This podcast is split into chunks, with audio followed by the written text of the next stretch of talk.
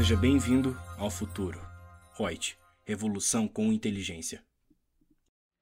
Olá, sou Lucia Yang, consultora de treinamentos da Reut, e o nosso podcast de hoje é sobre a readmissão no caso de uma rescisão de um empregado.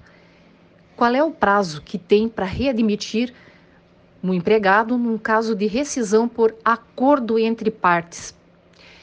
A resposta é que, considerando-se que na modalidade de rescisão por acordo há uma movimentação do FGTS, inclusive multa, há uma orientação de que se aguarde pelo menos um prazo de 90 dias, isso em conformidade com a portaria MTE número 384 de 92.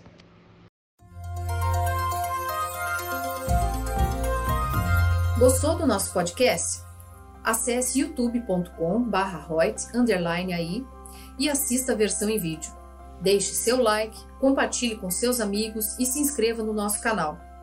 E não se esqueça de ativar as notificações para acompanhar nossos conteúdos semanais.